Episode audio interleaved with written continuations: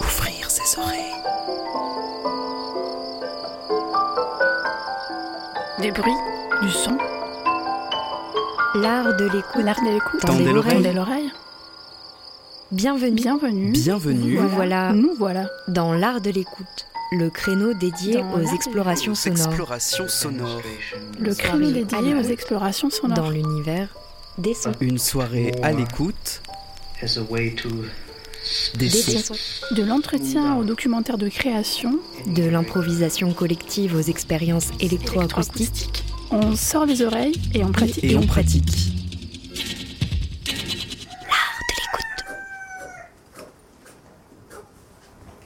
Une FM qui a de l'oreille.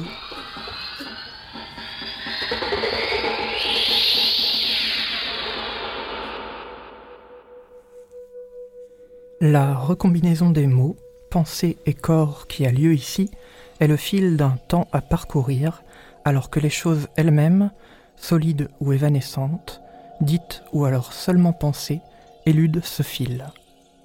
Vous entrez dans l'art de l'écoute, l'émission de la grenouille consacrée aux explorations sonores. Aujourd'hui, il va être question de la vocalité, de la musicalité du langage parlé, des voix traversant le temps et l'espace, réelles ou imaginaires, genrées ou non binaires, décrites, écrites ou improvisées.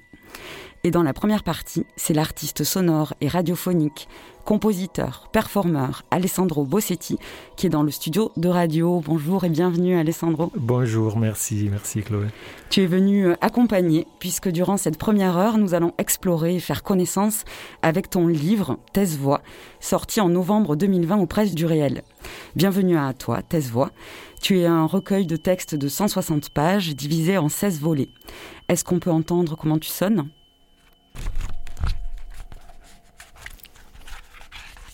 Et si ce n'est pas indiscret, peut-on connaître sa taille, Alessandro? Mais tiens de la poche, ça fait 12,5 cm par 19 cm. Et ta quatrième de couverture, Thèse Voix? Au sein de ce recueil de textes, un grand nombre de voix se rencontrent, prenant le dessus, devenant autonomes, s'organisant en communauté, absorbant l'idée de ce qu'est la musique et la transformant. Elles voyagent à travers le temps et l'espace. Ce sont les voix, réelles et imaginaires, qui se trouvent au centre de l'œuvre hybride d'Alessandro Bossetti. Un compositeur dont la fascination pour la vocalité et la musicalité du langage l'ont conduit à ancrer son travail à de multiples territoires, entre art sonore, art radiophonique, texte sound composition et composition contemporaine.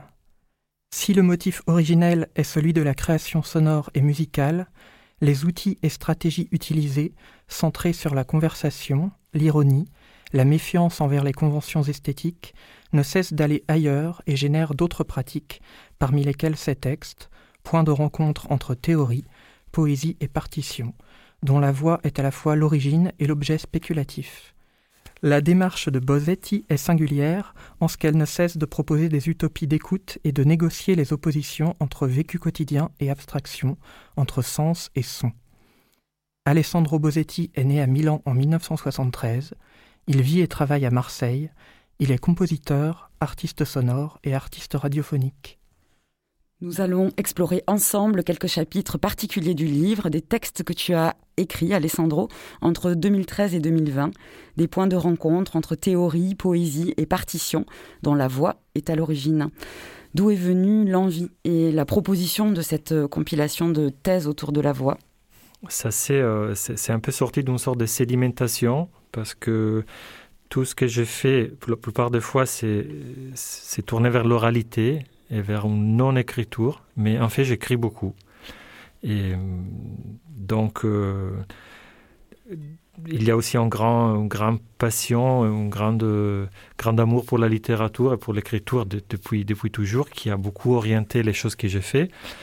Mais le fait d'écrire, euh, c'est euh, c'est comme si un jour je me suis retrouvé avec plein de textes qui, qui ont une vie autonome aussi, qui fonctionnent euh, sur la, sur la page pour, euh, pour, une, utilisation différente. Et euh, moi, j'aime bien que tous ces textes sont sortis de quelque chose d'une action, d'une pratique, d'une pratique sonore, d'une pratique liée justement à la voix, liée à la performance. Et voilà. Donc, oui, ils se sont sédimentés au fil des années. Après, il y, a des, textes qui sont différents. Il y, en a certains qui sont des, sortes de palimpsestes qui sont servis pour des performances. Après, c'est pas important de le savoir avant de lire les, livres. Il y en a d'autres qui sont vraiment des essais plus théoriques. Euh, le dernier texte, c'est peut-être, le, de, les seuls pour lesquels je fais un peu un effort parce que c'est les textes qui est tourné vers, vers le futur, vers quelque chose que je n'ai pas encore fait. C'est, les textes sur les portraits des voix qui c'est quelque chose qui, que je veux faire prochainement plutôt que euh, pièce qui est déjà, déjà euh, accomplie avant. Et donc cette expérience d'édition, ça t'a permis de, bah, de, te replonger sur cette thématique qui, qui a parcouru enfin, la, la, voix, la vocalité, la musicalité du langage, qui parcourt tout ton, ton travail? Oui, bien sûr. C'est, ça, ça, ça m'a beaucoup plu voir comme comme les textes, ils se sont aussi, euh, comment dire, distillés, quand, des choses, euh, tout commence avec beaucoup de aceto balsamique, et à la fin, tout n'a place que rien. Mhm. Et euh, en fait, j'écrivais depuis quand, quand j'étais plus, jeune, mais il y avait des textes affreux, épouvantables, énormes. Et, et, là, ça s'est fait un peu naturellement de, de, de retrouver des choses qui sont fonctionnelles et pour le fait de fonctionnelles sont, sont très courtes. Et, une autre chose qui, pour laquelle je suis reconnaissant, c'est, le fait que je me suis retrouvé souvent à écrire dans des langues qui ne sont pas la mienne, donc en français ou en anglais. Après là, c'est, euh, euh, il y a eu une traduction, donc il y a eu un effort aussi pour les rendre, euh, pour les corriger. Mais, mais souvent, le fait d'écrire avec des périodes très courtes et très simples, ça vient aussi d'une nécessité, c'est-à-dire laquelle qui, je ne peux pas m'embarquer dans des, dans des périodes trop complexes, dans des, langues, dans des langues que je ne maîtrise pas trop. Et, et, ça, ça m'a aidé, ça m'a aidé beaucoup pour, euh, pour clarifier ma pensée aussi. Alors on va commencer à circuler dans Thèse Voix avec euh, des questions qui vous sont adressées aussi, chers auditeurs, auditrices et futurs lecteurs, lectrices. Chapitre Portrait de voix Point 5, page 116. Le son le plus haut de ta voix, quel est-il? Tu peux pousser jusque-là? Peux-tu me guider dans ta voix comme Virgile guide Dante dans la Divine Comédie? Le son le plus bas de ta voix, lequel est-ce? Tu peux pousser jusque-là? Peux-tu m'y guider? Le son le plus horrible, comme si tu allais mourir. C'est ça?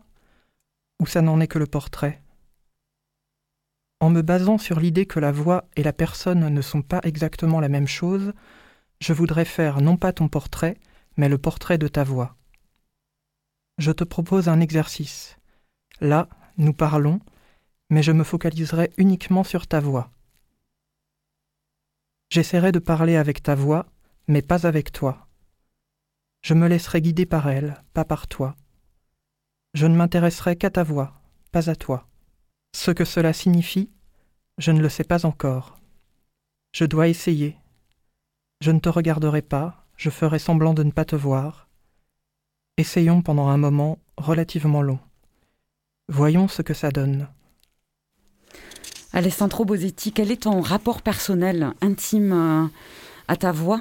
Sachant que tu es un artiste radiophonique, c'est aussi un des principaux euh, outils euh, pour ton travail oui, c'est, c'est un de mes prêts. Je les chauffe pas, ma voix. Non, c'est vrai. Je me posais la question. Mais c'est, euh, c'est drôle. C'est, là aussi, c'est en sédimentation. D'abord, ma voix, c'est pas. Je n'ai pas étudié chante. Je n'ai pas. j'ai jamais appris à utiliser ma voix. Mais, tu es, es instrumentiste, non? Je suis instrumentiste. Je suis saxophoniste à l'origine. Mais j'ai beaucoup utilisé ma voix, donc forcément, j'ai appris des choses. Euh, le souffle, la respiration aussi. Oui, mais je l'utilise des fois oui, des fois non. C'est-à-dire, euh, moi j'ai une petite anecdote qui, qui, qui revient toujours quand je pense à ces trucs. Quand j'ai commencé à jouer des saxophones, il y avait cette sorte de mystique de trouver sa propre voix au saxophone. Donc on disait, les grands du jazz, ils ont leur son, leur voix. Coltrane, on, l'entend tout de suite. Steve Lacy, on l'entend tout de suite. Et ça, c'est quelque chose que j'ai toujours euh, bien aimé. On entend une phrase d'Eli on entend trois notes et on sait que c'est lui. Et, donc, euh, normalement, dans la pédagogie du jazz, on disait, ça c'est très difficile trouver propre voix. Et tout de suite, pour moi, c'était un sort de paradoxe, parce que je me disais, mais comment c'est possible que c'est tellement difficile de trouver sa propre voix, alors qu'on a tous des voix qui sont parfaitement reconnaissables. Moi, je reconnais la, voix de, de ma mère, de mon père, de mes amis, de mes copains, je le reconnaîtrais entre des milliers de voix ils ont fait aucun effort pour, pour, pour, la développer, alors que la pédagogie du jazz, en fait, il au, au, fil des années, il a créé beaucoup de clones de ces voix des gros, des gros maîtres, de, gros monstres sacrés. Et, j'ai beaucoup réfléchi à, à, cet aspect. Et donc, d'un côté, je me suis dit, bon, ma voix, je la laisse vivre, je la laisse, euh, mais pas ce qu'est ma voix, aussi les, les autres voix qui, qui euh, avec, avec qui j'ai travaillé. Euh, j'ai un peu vécu entre cet désir d'un côté de les, manipuler à fond et de l'autre de, les prendre comme ils sont et de rien toucher, de dire bon ça c'est un objet qui est tellement mystérieux en soi qui je fais rien. Et au niveau plus euh, aussi affectif, émotionnel, quoi, ton rapport euh, plus intime, tu, tu l'apprécies, tu l'aimes, euh, même peut-être il y a des matins où, où, elle a plus de mal à s'exprimer, mais. Oui, il y a deux choses. Peut-être si et cette expérience qu'on est en train de faire maintenant avec les casques, les micros, cette situation radiophonique, il y a un côté un peu presque masturbatoire d'entendre la voix très proche du micro qui est amplifiée dans les oreilles, donc euh, très tactile. C'est quelque chose qui j'ai beaucoup, euh, euh, j'en ai beaucoup profité. Là, des fois, je me dis bon, arrête aussi de. C'est tellement confortable d'abaisser le volume. Et, je veux dire monter les volumes dans, la carte son ou dans l'amplificateur et de baisser le volume de la voix pour vraiment être dans, une dimension comme ça très donc, euh, il, y a cette, euh, cette goût, peut-être, de fois, c'est très lié au rapport au micro euh, et, à, la nécessité de, créer un propre espace à soi. Pas, un espace, pas devoir dominer une scène, de devoir se, adapté à la scène, comme on dit, euh, la voix pour un chanteur d'opéra doit courir tout le théâtre. Euh, il y, a, une sorte de rhétorique, euh, vraiment, cette voix qui doit dominer, qui doit s'approprier. Alors là, c'est les radios qui, qui, ça permet ça, c'est aussi de créer un espace qui, qui est, complètement adapté à, à, ma voix, qui, qui fait aucun effort. Alors on va, on va l'entendre euh, euh, encore à nouveau, là, ta voix, avec euh, Diario di Bordeaux. Peut-être c'est mieux quand c'est toi qui le dis. En tout cas, c'est le journal de bord. C'est le journal de bord. Ouais. Euh, dans la première phrase est Voici ma voix, puis on entend euh, celle de ta mère. C'est un, journal que tu tiens. Comment ça se passe? Tu l'as réalisé à plusieurs reprises, puisque euh, récemment c'était pour Radio Papès, mais il y a eu Radio France aussi. Bon, D'abord, c'est pas mon journal. C'est mhm. un journal qui ma mère a écrit en 1978, que j'ai repris. Donc j'ai repris à partir d'une lecture qu'elle a fait 40 ans après, donc après avec sa voix et ma voix. En gros, je rechante ce journal. D'abord, c'était une pièce de théâtre musical. Et on a fait plus récemment une version radiophonique pour, euh, pour le Radio Papesse à, à, Firenze, à Florence. Et... On va entendre quelques secondes. Tu peux nous dire euh, ce que ça signifie, ce qu'on entend, puisque c'est en italien? Oui, c'est en italien. En fait, euh, Bon, ça, c'est les fruits aussi d'une vérité de la radio qu'on ne peut pas mettre de sous-titres. Hein. Et j'aime pas mettre de sous-titres la radio. Euh, c'est euh, en gros, c'est ma mère qu'elle dit, c'est sa première expérience en Atlantique. Et donc, elle va partir de, de Milan, elle prend un avion qui l'amène jusqu'à jusqu'à Gibraltar. Mais il parle vraiment des détails. Euh, la prima esperienza in Atlantico è così che in un mattino di freddo polare parto da Linate per questa mia grande avventura. L'incontro al porto avviene un'atmosfera di grande euforia. Donc elle parle de, de cet matin glacial dans lequel euh, euh, elle part de Milan, elle prend l'avion et, et, rencontre ses camarades de, de bateau dans les portes de, pour partir. Qua sono già in, in ordine di scrittura. Sono come li avevi messi tu. La prima esperienza in Atlantico è così che in un mattino di freddo polare parto da Linate per questa mia grande avventura. L'incontro al porto avviene in un'atmosfera di grande euforia e dopo baci e abbracci ci dirigiamo alla barca, la nuova casa di Cristina e Piero.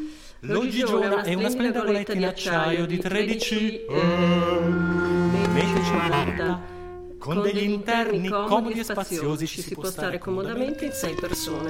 Eh, Cristina è la mia compagna di... amica e compagna di, di Università di Ateneo di Losanna che e Piero era il suo fidanzato eh, che aveva una farmacia che, che ha tuttora ma lui non vive a Milano una farmacia a Milano ed era istruttore di Caprera. E quindi con loro mi hanno proposto questa cosa e sono ho incontrato Cristina a Milano dopo anni che non la vedevo. Due modi di vivere differenti ci avevano diviso. Lei si era dedicata alla passione per la vela, e io mi ero sposata e facevo una tranquilla vita da casalinga, curando, curando i bambini. Eh, Aspetta. Lo portava in la vita. Lei si era dedicata a una vita che la portava in giro per il mondo da una regata all'altra. Io mi ero sposata e facevo una tranquilla vita da casalinga curando i miei bambini. Alessandro, on entend là une, un exercice que tu as repris dans quelques pièces, qui est celle de relever la musicalité de, de la voix de la personne qu'on entend. C'est euh, assez jubilatoire euh, à entendre, j'imagine que c'est le cas euh, quand on le fait aussi. C'est oui, oui, oui, c'est un sort de masque, c'est un sort de mascarade dans ces cas-là. D'un côté, il y a une chose qui est fait beaucoup, que c'est laquelle de, de, de rejouer avec des instruments. Euh, de, parce que qu'est-ce que c'est la musicalité d'une voix, en fait? Est-ce qu'il faut la retoucher? Est-ce qu'il faut la traduire en musique? Est-ce que c'est déjà musique? Ça, c'est une question qui me hante de, depuis toujours. Alors, il y a un sort de trick, que c'est lequel de transcrire les auteurs d'une voix qui parle, par exemple, faire jouer un instrument qui est très jubilatoire, comme tu dis, et, c'est presque insupportable. Ça devient une sorte de gimmick euh, inutile d'une autre, qui était fait euh, énormément de fois. Mais aussi, il y, a, il, y a un, il y, a un, travail, je pense, dans le détail. C'est-à-dire qu'on on met vraiment à marcher dans les pas de quelqu'un on marche en travesti, on, essaye. Et là, c'est un peu l'effort le, qui, euh, que j'ai fait avec la voix de ma mère. Ça, revient aussi au travail que j'ai fait beaucoup d'années avec un guitariste qui s'appelle Kent Anagai, avec qui on, joue souvent sous ce type de matière. Et Kent a la manière de jouer, il joue en guitare euh, fretless, il a, il a, beaucoup travaillé la microtonalité, il a beaucoup travaillé en sorte de détails qui est propre aussi de la tradition japonaise du shamisen, c'est-à-dire euh, c'est des, des, des, petits glissando, c'est pas uniquement la, la, note, mais comment euh, l'attaque, le sustain, la, le déroulement de cette euh, résonance, c'est plein de petits courbes dedans qui, qui font une sorte de calligraphie. Et donc, euh, cette, euh, ce travail de, minutieux qui est jamais exact, ça peut jamais être exact. De plus on, essaye d'être exact, de plus on, tr on, trouve des petites frictions. C'est une chose qui m'intéresse beaucoup par rapport à la, précision euh, plus mécanique qu'on qu peut trouver aussi dans la virtuosité, euh, qui m'intéresse aussi beaucoup, mais qui, il y a quelque chose de légèrement différent dans la musique, quand on trouve ces petits frottements, ces petites imperfections. Et en reprenant ces voix, c'est un peu comme si tu offrais euh, leur musique aux personnes dont tu relèves la voix? Là, c'est là, c'est la, la question parce que est-ce que la musique, qu'est-ce que c'est la musique? En gros, ça, après, c'est ma question de base. Est-ce que la musique, c'est dans leur voix, était déjà là au, au départ, ou la musique est dans leur voix, c'est une projection de mon écoute? Une révélation. Oui, parce qu'après, la, la, manière d'écouter, c'est aussi une manière de composer. C'est, les, les arrangements, c'est des manières d'écouter. Mais ça, c'est vraiment euh, quelque chose qui, je pense que c'est une question qui, qui, qui, alimentera mon travail aussi au, pour, pour, très longtemps. Hmm. Et euh, on va continuer avec euh, Portrait de voix, euh, avec ton livre, Alessandro, avec qui tu dialogues. Chapitre Portrait de voix, point 15, page 132. Que me veux-tu? Je voudrais faire les portraits de ta voix. Il s'agit donc d'un portrait de moi. Mais pas vraiment. Je ne pense pas que toi et ta voix soyez exactement la même chose. Je comprends. Et donc, je devrais faire quoi, moi? Et bon, tu devrais me la prêter et poser pour moi comme modèle qui pose pour un portrait, tout en sachant que les portraits vivra en vie sienne, autonome, différent de la tienne. Il s'agirait donc d'un prêt, peut-être, que les personnes euh, te font, Alessandro? Oui, alors cet petit texte, c'est vraiment un petit note d'intention pour, pour un projet dans lequel j'ai envie de faire des portraits de quatre voix. Bon, c'est clair, c'est quatre voix qui viennent de quatre personnes, mais les quatre personnes restent anonymes. Donc, euh, euh, tout l'exercice d'écoute avant des compositions, c'est-à-dire avant de, composer, j'écoute. Et l'écoute, c'est déjà en composition. Et, euh, cet exercice, c'est lequel? D'anonymiser cette voix, de les détacher de, de leur, euh, euh, de leur propriétaire, si on peut dire que c'est leur propriétaire, de, trouver ce décalage qu'il y a entre, entre une voix et... Mais c'est quelque chose qu'on fait aussi dans la, dans la tête. On essaye d'oublier ces gens-là. Et je sais que c'est paradoxal parce que quand même, chaque voix vient d'un corps. Donc cet corps a une identité, un genre, euh, il vient d'une classe sociale.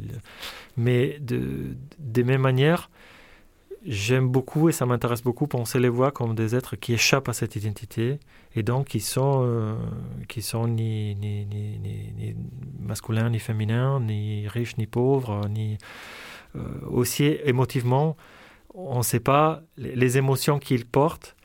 Euh, est-ce qu'on arrive vraiment à les détecter ou est-ce que c'est très, euh, très mystérieuse, très illisible, très, pas connoté, pas décrit c'est un peu quelque chose qui, qui, ressemble à philosophie, à qu'est-ce qu'il y a arrière entre le sujet et, les pour euh, vivants. Ça, ça, ça m'intéresse. Ça m'intéresse penser la voix aussi comme en forme des sujets et, et, aussi quelque chose des, des présubjectifs même d'un être, être autonome et, vivant. Hmm. Et dans 636, euh, une pièce, donc une composition qu'on va écouter dans quelques minutes euh, et qui, elle, dure 24 minutes 44, on va écouter qu'un extrait, ça a été diffusé à la RTBF en 2010. Euh, quel dispositif tu as pensé avec ta voix à nouveau pour cette pièce 636 alors, 636, d'abord, il faut dire que les titres de cette pièce, c'est, euh, ça change chaque fois mhm. parce que euh, ça dépend du numéro que j'arrive à attendre pendant la performance. Tu comptes euh... je compte. Euh, c'est, la, c'est, une performance radiophonique. Donc, il y a une partie de cette pièce que je fais en live et, simplement, ce que je fais, c'est de compter. je compte de des zéros à les, numéros que j'arriverai à attendre quand les temps de l'émission s'écoulent. Donc si on dit que l'émission ça dure un demi-heure, voilà, un demi-heure ça va couper. Et dans ce cas-là, c'est dans cet enregistrement qui, qui, qui toi, euh, qui est un peu circulé, euh, Là, ça arrête sur 636, donc la pièce s'appelle comme ça. C'était quoi ton max? Mon max, c'était 700 quelque chose. Après, il y avait une version allemande qui était beaucoup plus courte. Et ils t'ont contraint fort sur la durée de la pièce. C'était plus dur, mais c'est dur hein, hein, dans les deux cas parce que je sais pas après c'est c'est dur aussi parce qu'il faut dire il y a une autre version de ma voix qui est enregistrée et qui essaye de me faire euh, de, me perturber. Donc hmm. il, me, parle des numéros tout le temps et, moi j'écoute cette voix et depuis que la situation d'écoute est bonne, c'est-à-dire qu'on écoute avec des bonnes euh, enceintes, de, un bon casque, les deux voix sont similaires c'est perturbant parce que je, presque je me trompe entre ma voix live et ma voix enregistrée. Je ne sais plus laquelle. Euh, et c'est un peu un tour-tour, en fait, de, à faire cette pièce. Mais ils m'ont dit que c'est drôle à voir. Un. Deux. Trois. Quatre. Cinq. 6, 7, 8, 9, 10, 11, 12, 13, 14, 15,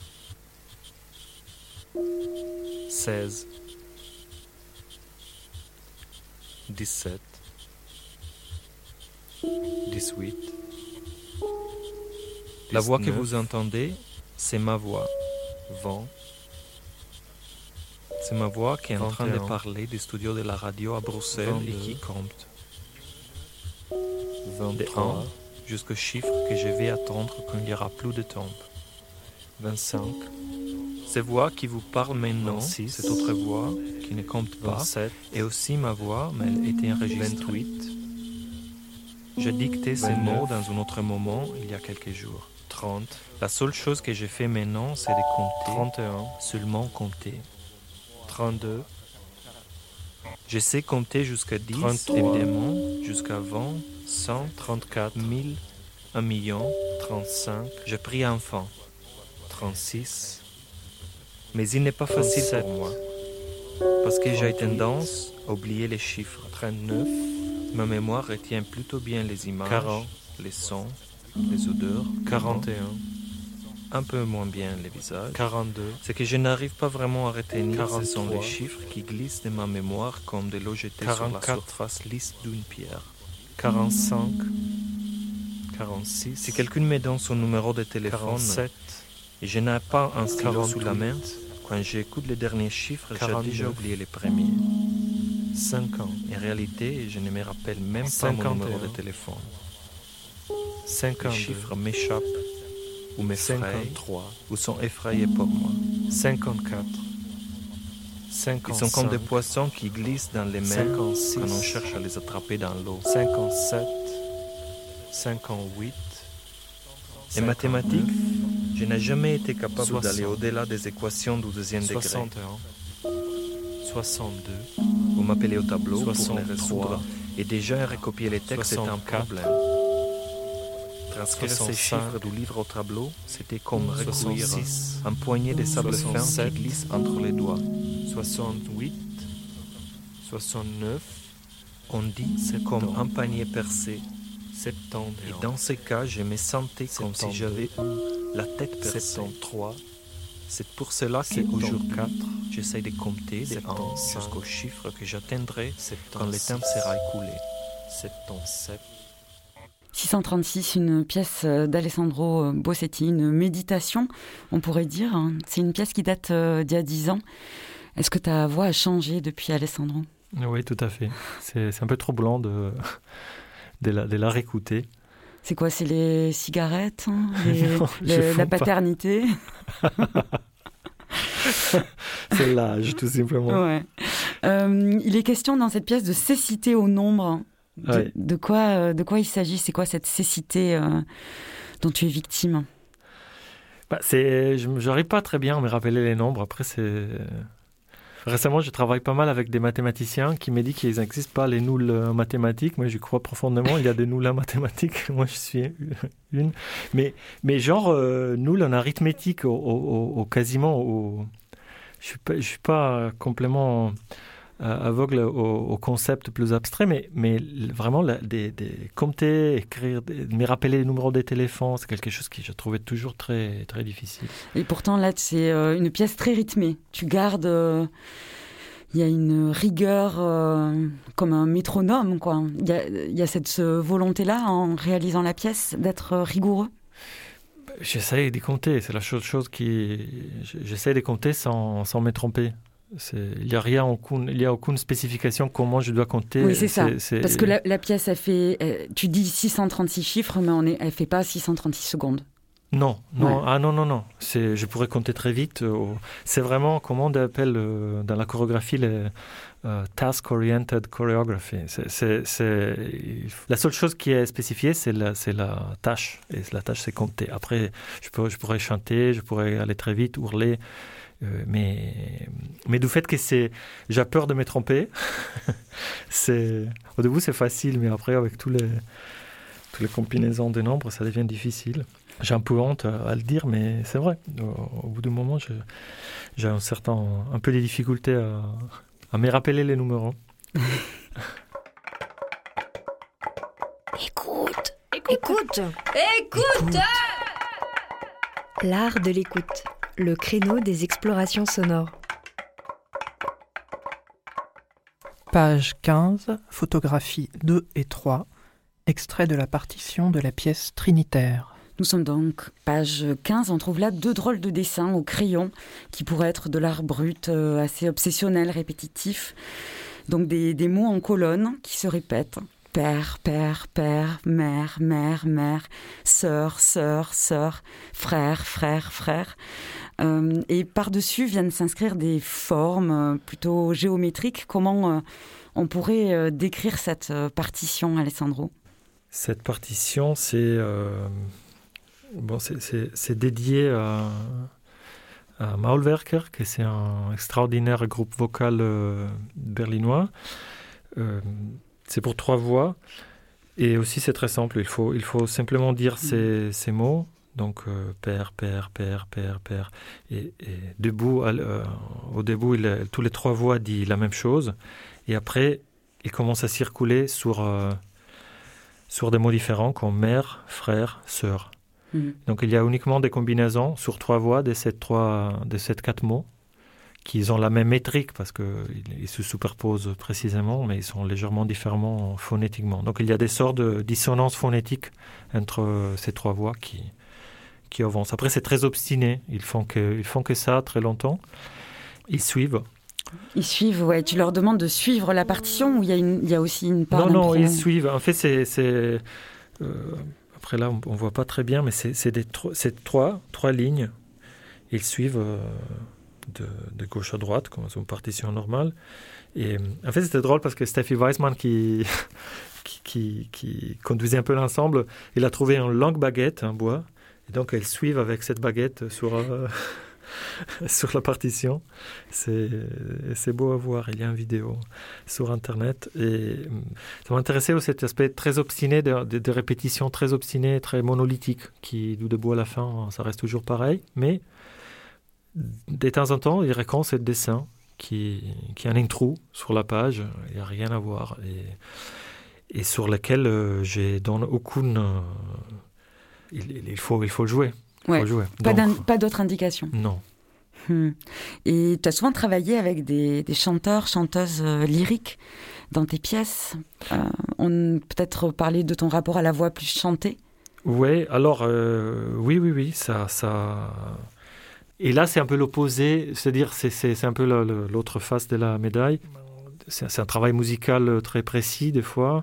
Euh, j'avoue, aussi la, la, chance de travailler avec des interprètes euh, plutôt extraordinaires. Et comme par exemple sur le portrait des voix, c'est un travail de... Il y a toute cette euh, récomposition des voix trouvées, d'un côté, euh, ou de, euh, le travail sur le détail sur, des voix que j'ai trouvées. Et après, il y a une réécriture pour un ensemble vocal, qui c'est une réécriture très pré- précise, euh, vraiment une partition euh, très écrite. Donc, ça m'intéresse. Je, dois avouer qu'au départ, quand, j'ai joué du saxophone et, j'ai commencé à m'intéresser à la voix, aussi pour donner du sens à cet intérêt pour la, pour la littérature et la voix qui parle, qui m'interrogeait, euh, j'avais une grosse difficulté avec, la, avec les chants.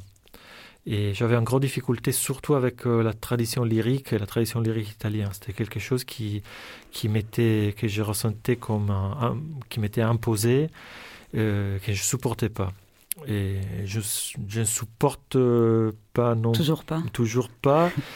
Dans le sens que quand même, j'ai rencontré euh, plusieurs, euh, beaucoup de, gens, des chanteurs, de, de- gens qui, qui sont passés par là et qui ont, euh, qui ont maîtrisé cette... je veux dire qu'ils ont mis en prospective qu'est-ce que c'est cette tradition et qu'est-ce que c'est cette technique et technologie de la voix. Et là, c'est- ça s'est ouvert. Qu'est-ce que ça veut dire chanter au-delà de certaines postures qui étaient... qui, sont, qui sont cristallisées. Et en fait, on trouve énormément de choses qui, qui m'intéressent euh, qui m'intéressent beaucoup. Aussi dans une contrainte très rigide. Des Mhm. fois, ça m'intéresse beaucoup de, des formes de, euh, presque géométriques de, de travail sur la voix qui sont vraiment très strictes. Oui, tu t'es mis à, à écrire du coup des polyphonies euh, vocales. Et euh, on va entendre euh, Plane Thalia. Euh, on pourrait parler d'un hyperchœur dans cette pièce? Ben, voilà, là, c'est Planctalea, c'est oui, c'est un, hyper polyphonie parce que c'est, un polyphonie avec de- des échantillons. il y a l'esprit d'une, polyphonie à 3000 voix, très complexe, très. euh, euh, donc il y a une sorte de rêve. Qu'est-ce que. euh, qu'est-ce que serait une polyphonie qui explose, qui, qui devient presque impossible à chanter d'une partition? Peut-être pas, hein, parce qu'après, euh, c'est, c'est une stratégie de trouver les choses sur mon travail avec, euh, avec des, voix enregistrées. Euh, après, peut-être c'est tout à fait possible de, regarder ça rétrospectivement et de créer des matières qui sont intéressantes pour l'écriture d'une partition. Donc c'est tout un processus qui... C'est drôle parce que ça m'arrive souvent, au fil des années, d'avoir de- des sortes de réactions comme ça, genre euh, dire euh, je déteste les chants. Et donc ça arrive au fil des années, c'est-à-dire c'est cette euh, opposition, ça fait un travail et je me retrouve après, je sais pas, dix années à trouver une, un clic qui m'amène sur le deux, les, Ce que tu rejetais ou- oui, mais des- comme s'il y avait un challenge de dire bon, là, j'ai passé 10 ans à me demander pourquoi je ne l'aimais pas. Et finalement, ça me donne une idée de qu'est-ce que je pourrais faire pour, euh, pour m'approprier de ça. Il y, a, souvent cette sorte de contradiction qui arrive.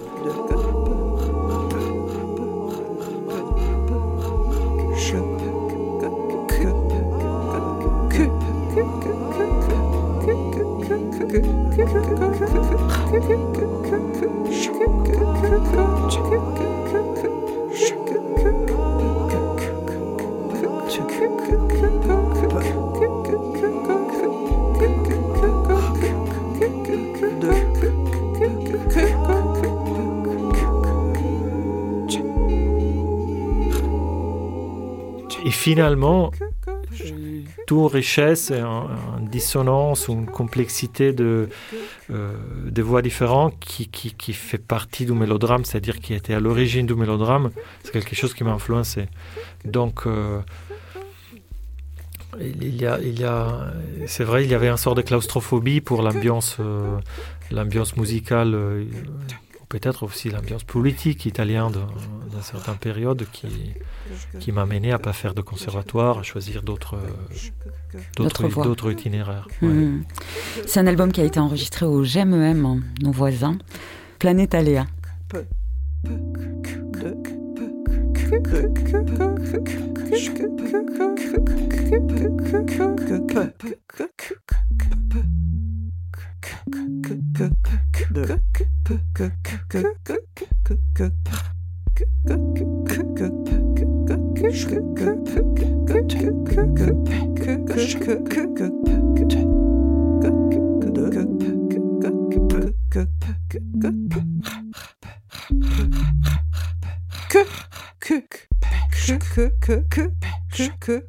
Chapitre 4, page 17, Location Series.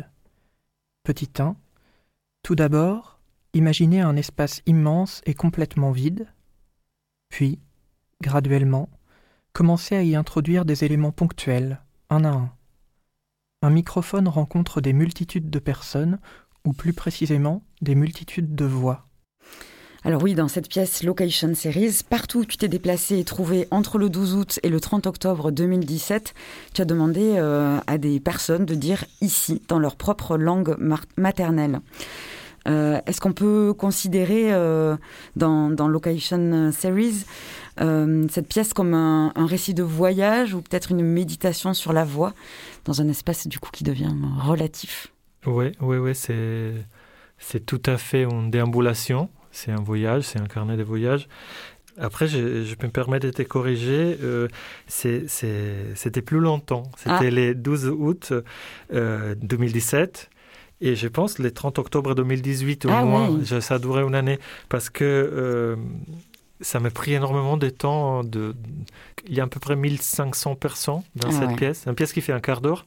Mais pour la faire, euh, j'ai rencontré 1500 1500 personnes et un peu partout dans la roue. euh, et je leur demandais, ça, ça prenait plus de temps de, de d'expliquer qu'est-ce que je voulais faire que de Que faire la prise de son. Ouais. J'expliquais, je disais, est-ce que tu pourrais me dire est-ce que vous pourrez me dire euh, les mots ici dans votre langue maternelle Ma pourquoi Ma qu'est-ce que vous voulez faire Bon, Hmm. finalement, ok, on le fait. Here. Et Hmm. c'était fini. Au départ, je voulais faire une pièce du Nord. Et arrivé à un quart d'heure, c'était déjà pas mal d'efforts. euh. Oui, puis tous ces donc c'est des, des quoi trois secondes par personne. Ah. ça a dû être un montage euh, ah non, c'est. obsédant. c'est- Je pense c'est trois. Il y a quatre personnes pour euh, seconde. Oh, Je sais pas. Oui, a- c'est ça. Ouais, un quart de seconde. Ouais. Ouais, ouais, c'est- c'est c'est très très court. C'est Ouais. très frustrant quand on les voit sur, sur le logiciel. Ouais. On dit non, aujourd'hui j'ai j'ai marché 3 km dans la ville. Je faisais des balades. En fait, j'avais pas tout le temps le micro avec moi, euh, mais quand même, euh, je prenais du temps. Et, et je partais. En, en fait, j'ai fait pas mal de balades à Marseille. Je croisais la ville et c'est intéressant parce que là vraiment on voit le paradoxe. On traverse, euh, on traverse les quartiers de Marseille, on rencontre les gens. Et donc, dans certains quartiers, dans mon quartier, bon, les gens disent ici, ici, ici, c'est plus. Après, on croise Noailles, par exemple, c'est plus francophone. Dans Noailles, on a toutes les langues du monde, mais ça veut rien dire. C'est-à-dire qu'on peut voir quelqu'un qui est francophone qui s'est s'est déplacé à, Camas et quelqu'un qui est euh, comorienne qui qui- est pas où on s'attend qu'il soit. Donc il n'y a rien, il n'y a pas de loi physique de la physique, euh, ou loi de l'univers qui dit qu'un voix et un langue, c'est-à-dire qu'il dit qu'il qu'il disent qu'un loi doit être attaché à un, un langue spécifique et qu'un langue spécifique doit être rattaché à un lieu spécifique. Il y a sorte de variables qui euh, qui se qui se déplacent indépendamment. Et heureusement. Heureusement. Qui. Qui. Qui mord. Qui. Qui qui. Qui mord et qui. Qui mord. Qui. Ici. Ici. Qui. Qui. Qui. Qui. Qui. Qui. Qui. Qui. Qui. Qui. Qui. Qui. Aqui. Qui. Qui. Qui. Qui. Tu. Qui. Qui. Qui. Qui. Qui. Ananki. Ici. Ici. Ici. Ici. Ici. Ici. Ici. Ici. Ici. Ici. Ici. Ici. Ici. C'est quoi ça Anna. Riz. Ici. Aki. Ici. Qui. Ici. Ici. Ici. Ici. Ici. Ici. Ici. Ici. Ici. Ici. Hi. Ben ici. Ici. Ici. Ici. Ici. Her. Ici. Ici. Ici. Ici.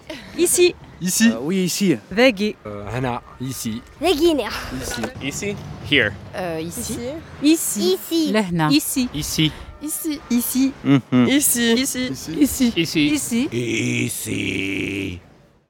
Chapitre 12, page 95. Proposition 2015. Maintenir séparé analogue et digital. Croire en la créativité et l'encourager. Chercher le nouveau sujet. Rester à l'écart du conflit et de l'envie. Articuler, recompter et déplier mais sans expliquer. Laisser l'expérience d'écoute indicible. Les choses que je ne ferai pas. Avoir un dialogue direct, individuel et intime. Radio. Ces propositions, euh, Alessandro, que tu as écrites en 2015, euh, elles sont aussi bien pour euh, d'ailleurs la vie professionnelle, on dirait que le, la vie plus euh, personnelle, elles sont toujours euh, d'actualité? Tout à fait, ouais, Mm. ouais. Je... oui, j'ai rien à ajouter, elles sont difficiles à, à mettre en... en œuvre. Mais je suis toujours très, très, très, très heureux de cette euh, petite liste-là. L'art de l'écoute, le créneau des explorations sonores. Page 52, chapitre 8, Je ne suis pas là pour parler, 2019. Mai 2019. La bouche fermée parmi les participants à une conférence organisée par la Faculté de sciences humaines de Marseille, intitulée Faire silence, expérience, matérialité et pouvoir. Le premier jour, ils sont peu à savoir qui est l'individu silencieux qui rôde avec un micro, une perche, un casque et un magnétophone, et qui ne répond à aucune des questions qui lui sont posées. Certains jouent le jeu, ils font comme si de rien n'était. D'autres sont agacés ou embarrassés et ils défilent poliment. La relation est similaire à celle que l'on pourrait avoir avec un photographe de mariage, celui qui s'approche d'un peu trop près des conversations qui ne le regardent pas. Les intentions sont annoncées sur un t-shirt. Il y est écrit en toutes lettres Je ne suis pas là pour parler. Toujours souriant et sans jamais cesser d'écouter et d'enregistrer à l'intérieur et à l'extérieur de la salle de conférence. L'embarras dure peu, et il se crée une certaine complicité entre celui qui garde le silence et ceux qui parlent. Alessandro, euh, alors tu n'as pas mis euh, le t-shirt aujourd'hui, à moins qu'il soit sous le... Mais euh, quel est ton rapport au, au silence aussi, en- ben, évidemment en tant qu'artiste sonore et musicien? Une nécessité, un point de départ, peut-être euh, un élément essentiel pour euh, garder, trouver le rythme? Mais je le mange. Ouais. Je pense que je mange du silence. Il n'y en a pas beaucoup dans ma vie, donc... Je euh, croyais que tu allais dire ça n'a pas beaucoup de goût, mais si. Non, il a, il a énormément de goût. Ouais. Et je- il n'y en a pas beaucoup. Et c'est rare. Et donc, euh, je, je pense que je suis un peu comme, un, comme une baleine qui, qui, qui navigue et de temps en temps, quand il voit un petit morceau de silence. Du plancton de silence. Plutôt acidulé, amer, acide. Je sais pas, c'est- la vie. Hmm. C'est nécessaire et c'est rare. Donc, euh, je pense que je me nourris vraiment ces petits bouffées de silence que je raconte de temps en temps. Page 77, chapitre 8, Je ne suis pas là pour parler, 2019. 16. La phrase suivante est vraie. La phrase précédente est fausse. Ça, c'est toi qui l'as dit, que. Ça, ce n'est pas moi qui l'ai dit, que. Ça, j'aurais voulu le dire, moi, mais c'est toi qui l'as dit, que. Il vaudrait mieux se taire. Il vaudrait mieux dire que. Je n'ai pas compris que. Tu n'as pas compris que. Sans évoquer le fait que. Tu n'as pas besoin de dire que. Je n'ai pas besoin de dire que. Ça, c'est toi qui l'as dit. Ce n'est pas moi qui l'ai dit que. Ça va sans dire que. Affirmation, question, à recouper. Alors à présent, page 98. Au centre de la page, on peut observer une photo en noir et blanc avec indiqué dessous. Atelier, Marseille, 2019. Alessandro, est-ce que tu peux nous décrire cet espace de travail qui est euh, donc euh, situé de la rue de la Bibliothèque à Marseille, qui est le, le tien? Oui, c'est un lieu pas très silencieux. En fait. C'est rare à Marseille. Oui, ça, c'est vraiment sous la roue. Mais en échange, cette, euh, j'adore d'avoir. C'est un, boutique sous la roue en fait. Donc euh, l'été, la porte est ouverte, il y a les gens qui passent. Et hum, il y a une cuisine, euh, il y a la lumière, euh, il y a énormément. C'est en face du conservatoire, donc il y a énormément de, de bruit, de, de, de musique, de gens qui qui Il font y, a des. le, il y a le boulodrome aussi entre les deux alors. Il y a quoi Le boulodrome, Qu'est-ce que c'est le boulot de c'est où on va jouer à la pétanque. Tu sais, entre la rue de la Bibliothèque et le conservatoire, il y a, il y a ce boulodrome. hein. Ah.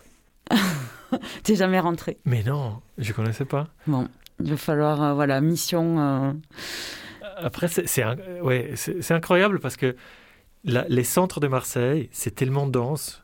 Tu vois, j'ai l'impression de connaître euh, en trois dimensions, c'est trois, euh, tout, tout ce qu'il y a. Et ça, je ne connais pas, mais à côté, il y a, il y a les, les fils d'hortense qui sont de Brodose, qui, qui font de- des trucs super. En haut, il y a des copains qui habitent. euh, En face, c'est- c'est c'est très euh, Pérec, euh, la vie mode emploi. C'est très tridimensionnel. Et encore, il y a des trucs qu'on ne connaît pas. Les, vélos, les boulodromes, je ne connaissais pas. L'art de l'écoute. L'art de l'écoute. Tendez l'oreille. Page 9, chapitre 2, Pour voix seule, 2013. Série de morceaux pour voix seule à exécuter dans l'ordre indiqué. Longueur variable. Le cycle entier pourrait atteindre une durée d'une heure. Les indications sont à prendre au sérieux, mais ne peuvent pas être présentées indépendamment comme une lecture théâtrale. Le résultat final doit être une véritable performance musicale donnée en concert. Le compositeur ne peut fournir aucune information supplémentaire en plus de ce qui est rapporté dans la partition, mais il se réserve le droit d'interdire des interprétations qui ne lui paraissent pas précises. Un homme ou une femme monstrueuse, dans son lit endormi, la bouche ronflant contre ton oreille, un râle sous, mauvaise haleine, ni même un homme ou une femme, un orifice, presque non humain, informe, bruit soudain, long silence, somniloquent de temps à autre, des éclats de gaz volcaniques, horreur, délivrance, prolapsus. Dans cet extrait, euh, qui date d'un texte écrit en 2013, on trouve de l'écriture inclusive, comme euh, peut-être vous l'avez relevé, monstrueuse. Dans ton lit endormi. Euh, certes, euh, donc l'écriture épicène, comme on l'appelait à l'époque, est née dans les années 90 et euh, déjà employée pas mal dans les milieux féministes et, euh, LGBT. Euh, mais j'étais quand même éto- étonnée euh, de, euh, la trouver euh, dans tes écrits. C'était en 2013, déjà il y a, il y a 8 ans. Donc quand tu, écris euh, un texte pour la radio, l'identité de genre, euh, de la voix qu'on va entendre, t'apparaît ou pas? Euh, oui, bien sûr. Alors, quand j'écris un texte en général, l'identité de à qui je m'adresse, je- j'essaie de, de faire attention. Après, euh, de l'autre côté, j'essaie de- d'enlever les genres à la voix. Mhm. Donc, euh, c'est cette idée d'une voix anonyme, d'une voix qui a pas de qui, qui est pour, qui a pas de caractéristiques en plus. Donc, c'est pas, je mets pas les deux genres pour euh, pour spécifier, c'est pour enlever, pour la rendre euh, nôtre. Hmm. Ou pour le rendre nôtre, je sais pas. C'est vraiment Il de faudrait rêver- encore trouver une autre forme alors, pas, Ouais. pas binaire, mais... Oui, qu'il soit. Je sais pas, c'est un truc qui est. Qui est, qui est- Après, je trouve la langue, c'est intéressant. Des fois, ça, la langue, ça s'est fait toute seule euh, au, au fil des siècles. Et j'espère qu'il va trouver aussi Mhm. de, de- des formes qui sont moins déterministes pour, euh, pour, pour dire ça. Je pense souvent à des voix j'essaye de les penser euh, détachées du corps.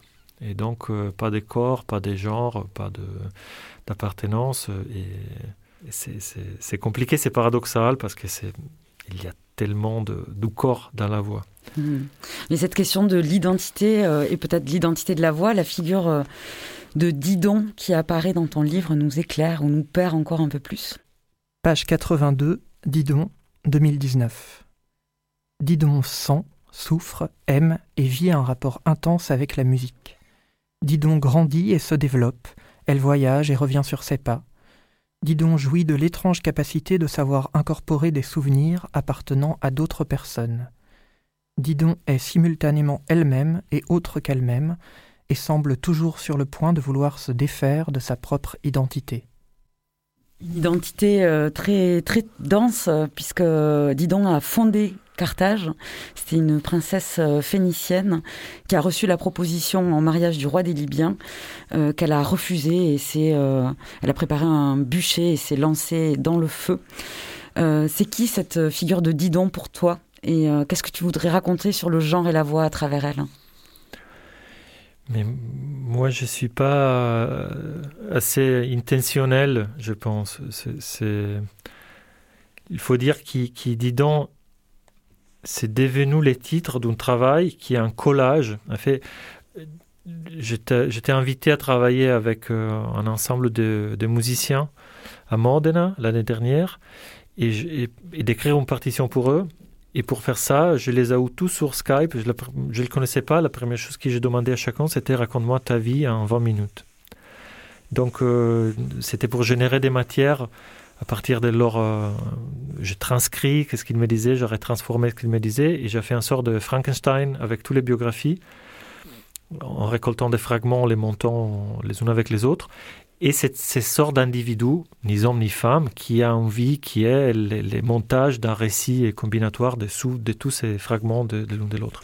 Il y a quelqu'un dans cette, euh, dans cette groupe qui m'a dit euh, Moi, je suis comme Didon, je souffre d'amour comme Didon, parce que Didon s'est déchiré d'amour. euh, euh, c'est un, batteur, en fait. C'est pas, c'est pas la chanteuse. Tout le monde me dit, mais c'est la chanteuse du groupe qui t'a dit ça, c'est la soprano du groupe qui t'a Euh, dit non, ça. c'est le batteur. C'est le batteur.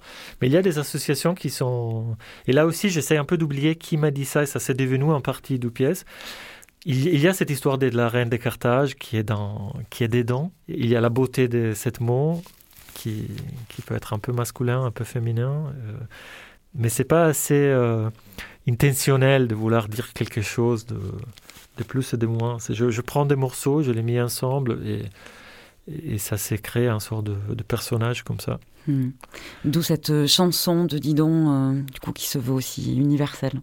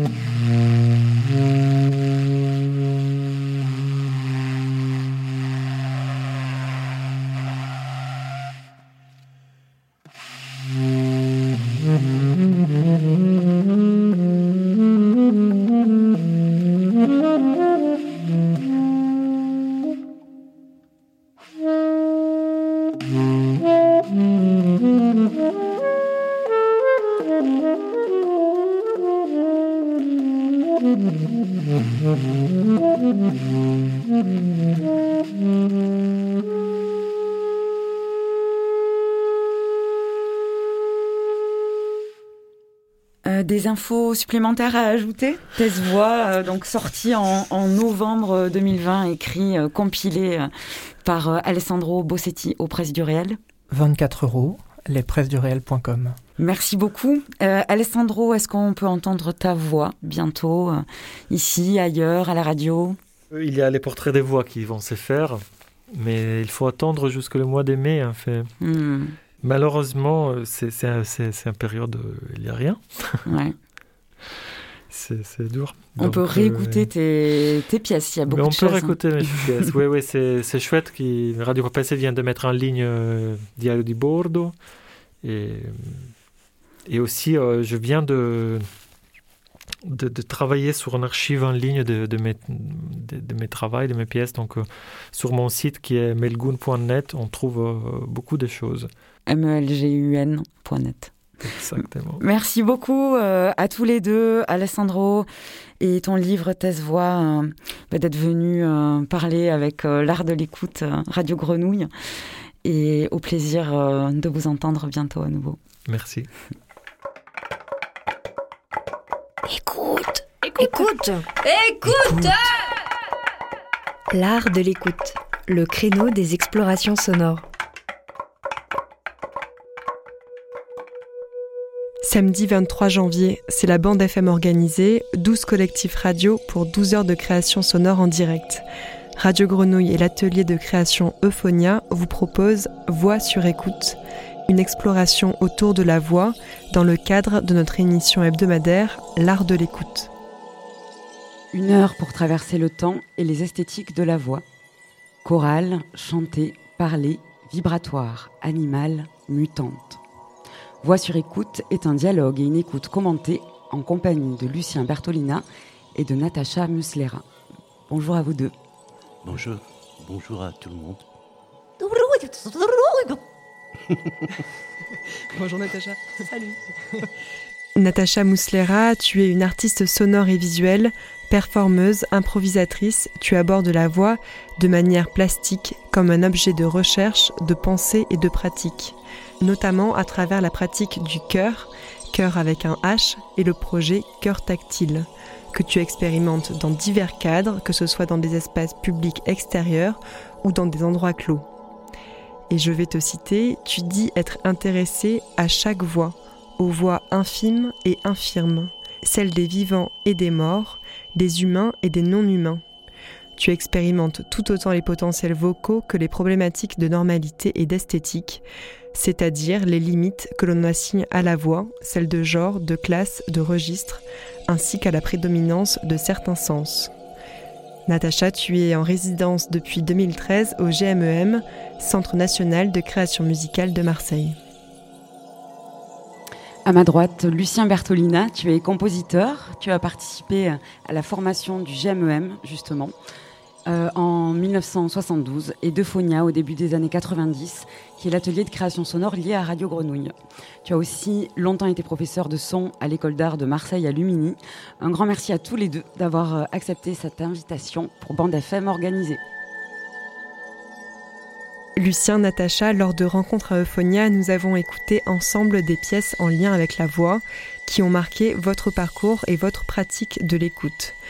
À partir de ces discussions, une sélection s'est dessinée que nous allons vous partager aujourd'hui avec des pièces sonores pensées pour la radio jusqu'à des pièces vocales beaucoup plus abstraites et improvisées. Et on va démarrer cette écoute avec euh, Enfant de la ZUP, une pièce euh, que tu as réalisée, euh, Lucien Bertolina, en 1974. Et pendant plusieurs années, tu as rencontré, échangé et fabriqué avec les enfants du quartier de la cité de la Busserine, dans les quartiers nord de Marseille. Euh, sur l'extrait de 5 minutes qu'on va écouter, tu interroges notamment les enfants sur leur rapport à la voix. Donc c'est un travail qui a été fait avec des, gamins pendant euh, 8 ans. Et là j'ai sorti une sélection un peu sur la, voix. C'est-à-dire que ce que j'avais envie c'est de retourner un peu... euh, J'avais 30 ans je crois à cette époque, 32 je sais plus. Et donc de retourner un petit peu euh, travailler avec des enfants pour me, rappeler un peu ce que c'était l'enfance. Et en même temps, euh, le désir, parce que par exemple, je, pensais ce matin, euh, j'ai appris le piano, par exemple, quand j'étais euh, gamin, et il me semble que je me suis emmerdé, mais alors pendant des, un temps fou, quoi, parce que j'ai l'impression qu'on me faisait pas jouer avec le piano. C'est-à-dire que on joue du piano et en même temps on s'amuse jamais, quoi. C'est-à-dire que quand on est devant un piano, on sait même pas ce qu'il y a dedans, euh, alors qu'il y a des cordes qu'on pourrait gratter, enfin des tas de, des tas de choses comme ça. Et donc là, le travail que j'ai fait avec les enfants, c'était plus pour être à l'écoute, euh, qu'ils soient eux-mêmes à l'écoute de leur voix euh, et qu'ils puissent commencer à enregistrer. Donc ça s'est fait pendant...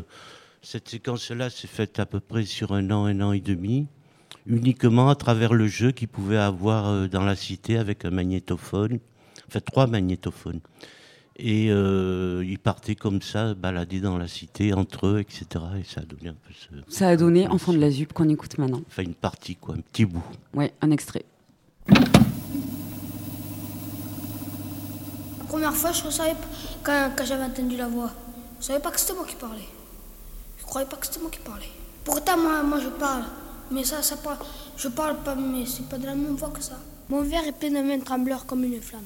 Et écoutez la chanson lente de Batelier qui raconte avoir vu sur la lune cette femme tordre leurs cheveux vers et là jusqu'à Oui. leurs pieds. Tu, re- tu te entends en dansant une ronde d'une autre voix. près de moi toute Ah, c'est une bonne voix. Parle, je dis rien. Je parle pas parce que c'est pas ma voix. Une. Le Une rêve, fourmi de rêve. 18 mètres avec un chapeau sur la tête, ça n'existe pas. Ça n'existe pas. Surveille. Une fourmi traînant un char plein de pingouins et de canards, ça n'existe pas. Ça euh, n'existe pas. Une fourmi ça, par ça la compte sur français, par 40, la ouais. et javanais, Ça me fait ça drôle. n'existe J'ai eu pas. 40 sur Ça 40. n'existe pas. Pourquoi euh. Ça fait qu'on l'écoute, euh, c'est qu'on l'écoute la première fois de notre vie et qu'on le, qu'on le réécoute là. Ça fait plus quelque chose de drôle. Comme, comme quand on voit je parle comme un lion en vrai et qu'on le revoit encore en vrai, ça fait drôle. En touchant les boutons, ouais. À la télé. Il faut avoir une, une voix fine pour chanter. Ouais. Et quand on chante, il ne faut pas trop s'approcher du micro. Il faut toujours regarder. La voix, je reste et on À la une heure, à une heure de la nuit, Comme si quand Farid il parle, je le reconnais, sa voix. Je parle. Ça fait une voix Une fois qu'il est mort, sa mère, il a plus grave. Plus grave. Septembre. Une voix plus grave. On ne doit pas manger pendant un mois. Alors ça, ça fait pas bien. Si on mange que le soir, partir d'une bonne heure, petit là-bas, comme, comme celui-là, je t'aime pas parce que tu fera peut-être. Alors, euh, tu si, si. Tu enregistres T'attends Non. T'attends Niña porque hola y no viene, papá. Niña porque hola y no viene, papá. Niña porque hola y no viene. C'est une fille qui pleure parce que sa mère est morte et son père, euh, une fois qu'il est mort, sa mère, il en profite euh, sur des autres femmes. Euh, le père lui dit à la fille Niña, porque llora que no quiere el papa. C'est-à-dire que pleure pas parce que moi je t'aime. Et sa fille dit euh, Moi je t'aime pas parce que tu laisses maman et tu prends des autres femmes. Dale, bate. Yo lo sabo también. Niña, porque Ella llora se- me si la no cantaba. viene el papá. Bueno, pues sí, cupa, cupa. Y como quiera que Cupa, tenga cupa, pelo. cupa. Como quiera Est-ce que c'est ça tape pas là-haut si t'appuies là. Ouais, je le sais. C'est comme ça, c'est lui, c'est Parce que moi j'en ai un flic qui s'appelle Philippe. Philippe. Il est cassé, il marche pas. Vous savez où c'est pour l'arranger les, les cassettes, il fait ouais, ouais, il parle un petit peu, ouais, ouais, on dirait qu'il est cassé. Il y a les choses comme ça, il est un peu ouvert. Je crois que c'est ça, non? Il ne marche pas. Les choses, c'est tini- Quand vous, ça, ça, comment ça s'appelle? Ça reste quoi Ça reste coincé, ça. Mais non, non, le reste, ça reste pas coincé, ça, ça ressort. Tu es en train d'enregistrer? Mais tu as déjà enregistré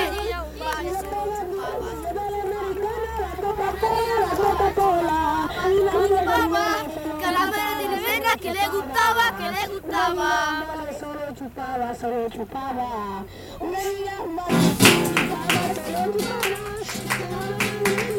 Ay, ya no sé que es una pena.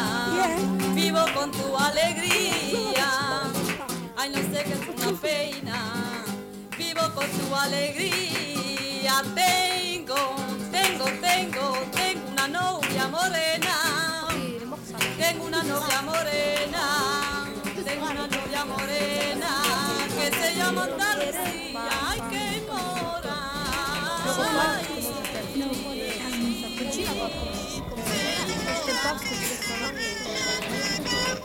A dit, ceux qui sont du père Colis, ça être des habits, ça être parle, parce que tous, ça peut pas renforcer. Et le voir. que te enseñaba a querer, que te revuelva dinero. Le père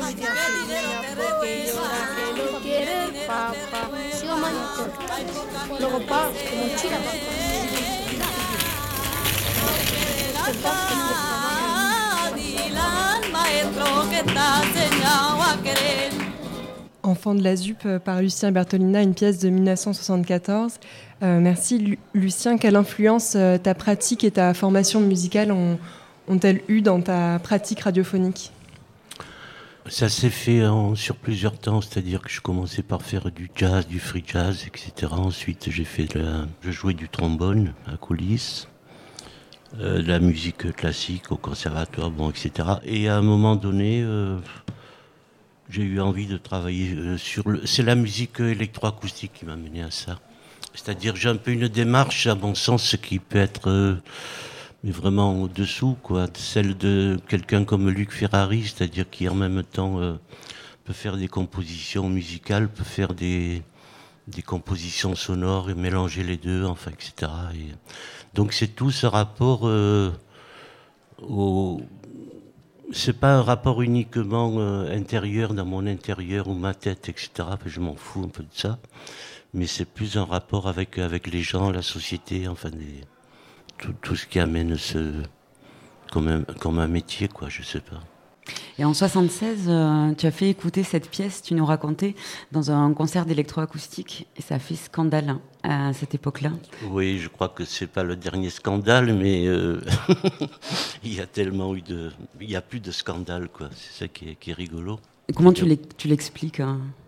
Oh ben parce que les gens viennent pour, euh, pour un travail très, euh, très plastique, je pense. Sur le son, sur de. Donc c'est toujours. Moi j'aime beaucoup ce, ce genre de truc. Et là, sitôt qu'on qu'on met dans un concert comme ça, euh, de ce style, des choses qui sont plus, plus crues, plus dures, plus, euh, plus je sais pas quoi, ben. euh, ça correspond pas, quoi. Donc je pense que ça a peut-être changé. Encore que je suis pas sûr que ça ait changé beaucoup. Ta démarche n'était pas assez musicale hein? Oui, ça, ça me fait rire parce que, oui, oui, oui. C'est sûr, je suis vraiment pas un musicien. quoi. Ma démarche l'est pas en tout cas, ça c'est sûr. Natacha, tu as découvert euh, la, la- la pièce qu'on a écoutée euh, assez récemment. Euh, quel effet elle a produit sur toi? Euh, C'est dans l'ambiance. ouais, je trouve qu'elle est toujours euh, euh, présente euh, et qu'elle, et qu'elle, et qu'effectivement, elle, elle aborde pas les choses de manière musicale et qu'elle ouvre, euh, voilà, des voix. Et puis avec le flamenco aussi qui est là derrière et qui, enfin derrière et avec, pas que derrière, et qui lui est aussi une pratique, euh, tiens, euh, vocale, euh, qui, euh, qui, euh, qui est à la fois elle musicale, mais aussi qui déborde. Oui, mais en même temps, je, oui, je- j'entends complètement ce que tu dis. Mais il me semble que la voix, euh, c'est- pour moi, c'est le, le plus complexe, quoi. Parce qu'on est avec, on l'entend même dans l'écoute intra-utérine. Euh, si on fait référence à des gens comme tomatistes, tout ça, qui ont travaillé. euh. Et en même temps, c'est quelque chose que tout le monde a, une voix, quoi. Et euh, c'est pas comme un instrument, par exemple, comme je disais, le piano ou, euh, le trombone, qu'on apprend, qui fait pas partie du corps. La voix, on, est avec, on crèvera avec, et, et c'est toujours une invention, c'est magique, c'est magnifique, quoi. Donc c'est pour moi le plus bel instrument euh, de musique. Enfin, de musique, ou pas de musique, ou de son, ou d'injure, euh, ce qu'on veut, quoi. Mais enfin, c'est bien porteur, et, et ça véhicule un corps, surtout. Et puis je trouve c'est aussi, ce que je- en fait quand je disais voix aussi, peut-être que je l'inclus comme ça un peu trop, euh, de manière évidente, mais il y, a- il y a cette chose du, aussi du, de la- du langage. La voix, ça peut aussi faire langage et aussi détourner le langage. Et là, il y a aussi des choses, on ne comprend pas tout ce qui, se, ce qui se dit. Donc ils inventent aussi leur propre langage. Et euh, c'est ça que j'entends aussi. Oui, puis c'est des langages, je veux dire, qui viennent. euh, un langage, par exemple, d'un quartier, c'est pas le même Bah ouais. qu'un quartier ailleurs, quoi. Donc, Ouais, ouais. euh, il y a des incompréhensions, il y a des, des trucs comme comme Ouais, ça. ouais. Donc ça met tout en jeu pour moi. Mhm. Ça met en jeu l'affect, ça met en, en jeu la haine, ça met tout, tout quoi. Enfin, les pièces qu'on va qu'on va continuer à suivre, je, à écouter, on, on va reparler de ça parce que je pense que c'est le cœur aussi. En, en parlant de cœur, justement. L'art de l'écoute, le créneau des explorations sonores. Tu as fondé euh, Cœur Tactile en 2012. C'est l'une des pratiques vocales euh, collectives que tu expérimentes. Et euh, vos créations, puisque donc c'est une- vous êtes une bonne dizaine. On est une sacrée bande. Vos créations s'inspirent des écosystèmes, des biotopes, ainsi que des pratiques vocales au bord de l'effacement. Tu élabores euh, en compagnonnage donc avec le chœur de nouveaux modes compositionnels. Euh, J'ai lu blind parti- partition, blind partition, euh, écriture par contact, code digital. Tu peux nous donner un exemple d'élaboration et peut-être pour la pièce radio schizo qu'on va entendre dans quelques secondes? Ouh, alors comment faire pour... Euh, par exemple, au tout début avec le chœur, on a travaillé avec euh, euh, Charles Basco de, du GMEM. Et on a fait comme ça, on a élaboré en fait une lutherie et même un robot haptique. Donc donc l'écriture par contact s'est faite à partir de ce robot. Et ce qui m'intéresse, c'est ce qui m'intéresse, parce que là on n'en est plus là, on l'a assimilé ce robot, on l'a mangé, on l'a avec nous. Mais c'était le fait d'élaborer une écriture donc par le toucher, par contact. Et ensemble aussi, avec le cœur, on a élaboré tout un code digital. Donc par exemple, euh, si on fait une impulsion sur la paume de la main, euh, tac, comme ça, ben, ça pouvait correspondre à un souffle-vent. Ou bien, euh, par exemple, tac, tac, deux appuis sur la paume de la main, c'était un glitch du langage. Alors, par exemple. Et euh, je sais pas si c'est très concret, mais en tout cas. une sorte de ouvre- painting adapté à vos matières et, Mais- et lié au toucher. euh. Alors, ouais, et sans être du tout non plus un sound painting, parce que euh, c'était vraiment justement comment avoir un code de base, et puis après, nous, à partir de ça, élaborer euh, quelque chose qui se fasse en compagnonnage, et c'était pas visuel surtout, donc quand on travaille dans l'obscurité. Euh, et, euh, et donc, c'était aussi plus euh, comment aussi, avec ce robot, on peut élaborer euh, une altérité. Et donc ce robot aussi euh, composé en direct pour nous. Donc il y avait aussi ce jeu euh, voilà, qu'on a, qu'on a travaillé, expérimenté. Donc Radio Schizo de Cœur Tactile, ça dure 7 minutes.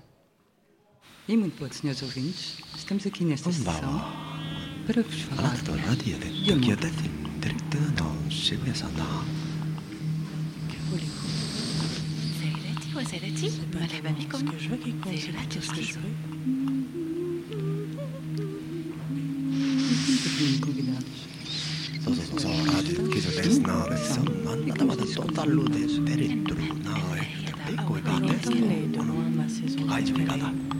Évidemment, le printemps sent bon et l'été il fait chaud, mais l'automne.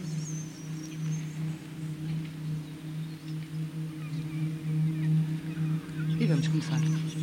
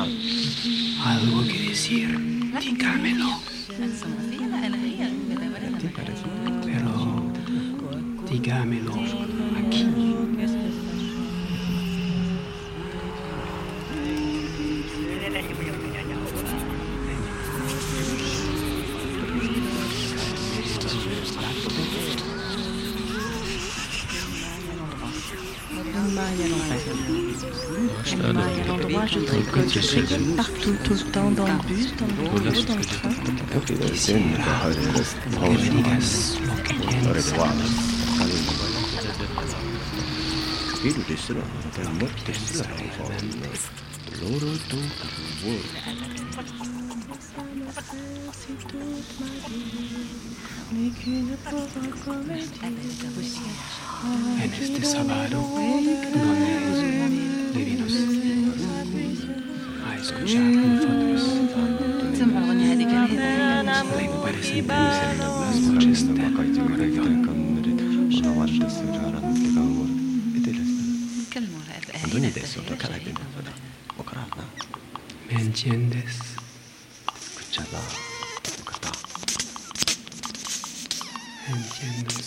las palabras que digo?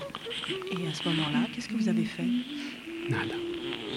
Je m'en souviens plus. Antonine, Vraiment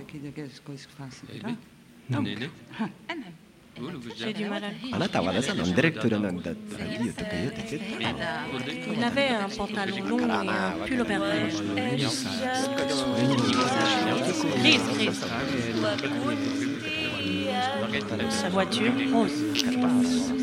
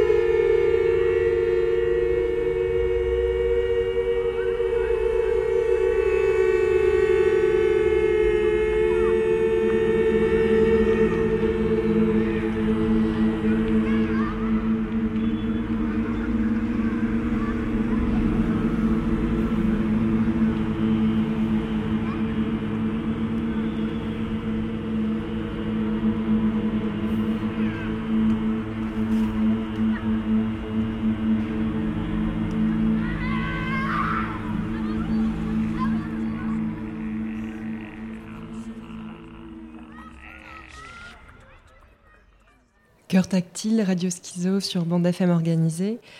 Natacha, ce qui est assez remarquable dans cet extrait, c'est que ce sont vos voix qui font le montage en direct. C'est-à-dire qu'il n'y a pas de montage après. Ce sont vraiment euh, toutes ces voix qui, euh, qui, composent ensemble.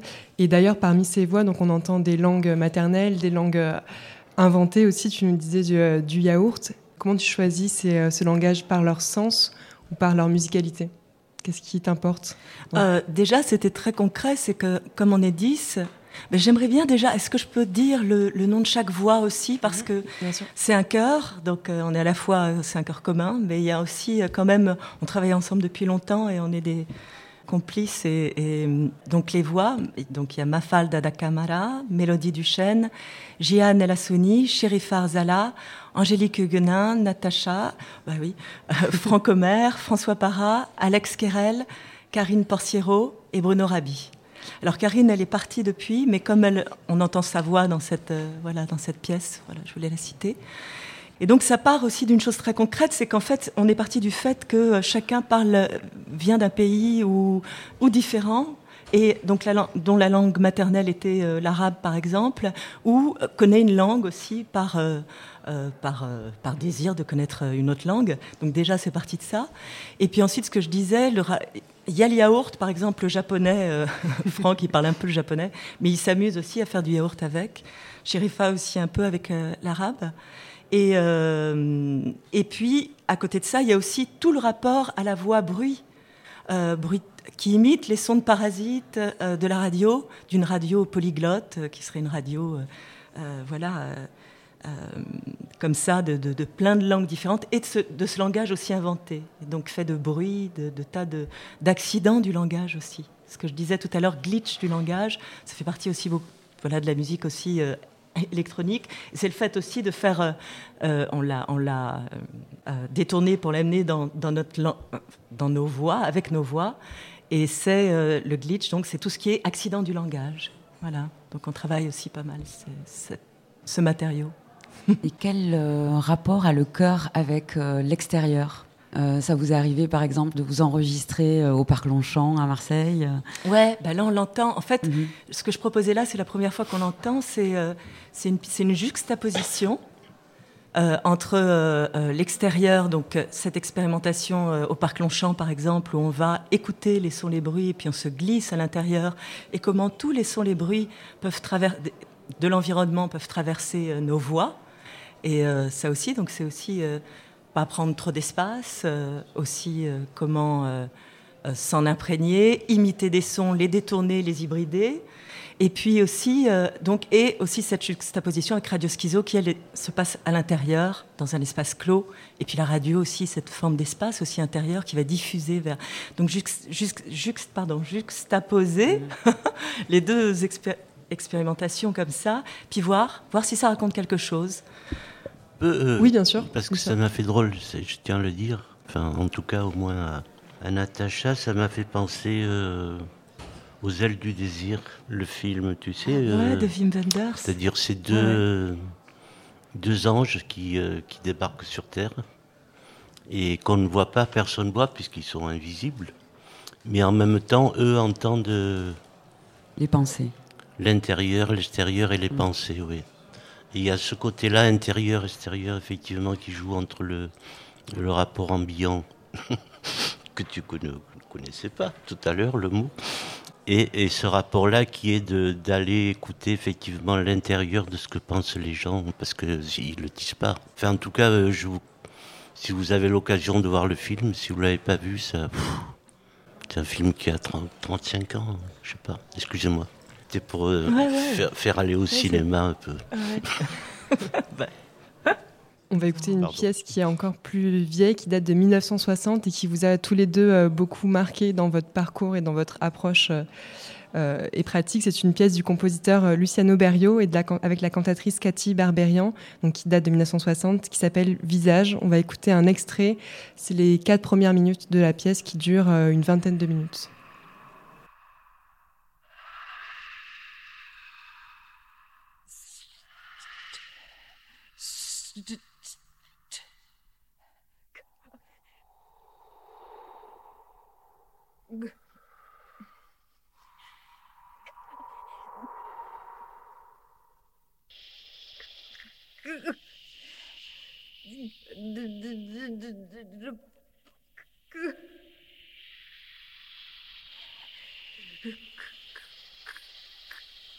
그그 Кр... Крда... Крда... Крда... Крда... Крда...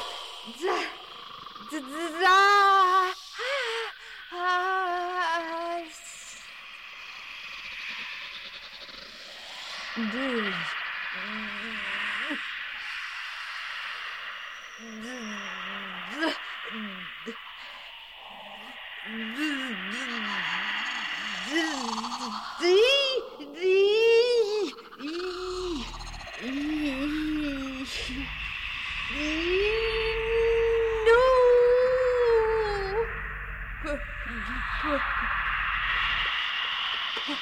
Oh, oh, oh, oh.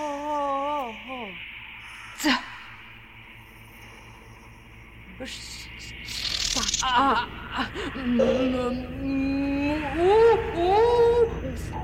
da.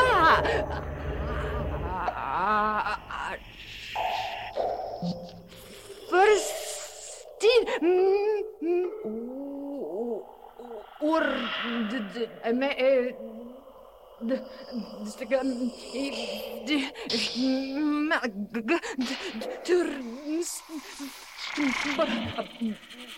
Pois me devitar stomach gas kamerikis Taremesta oride vesika de imdigre desam varishta morava dariste roch If, eh, eh, secondo, guarda, te, ah, ah, ah,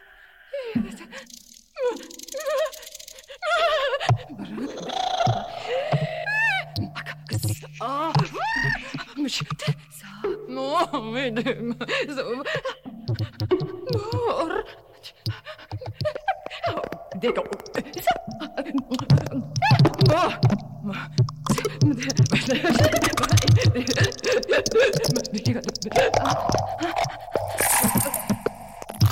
뭐, 아, 뭐, 뭐.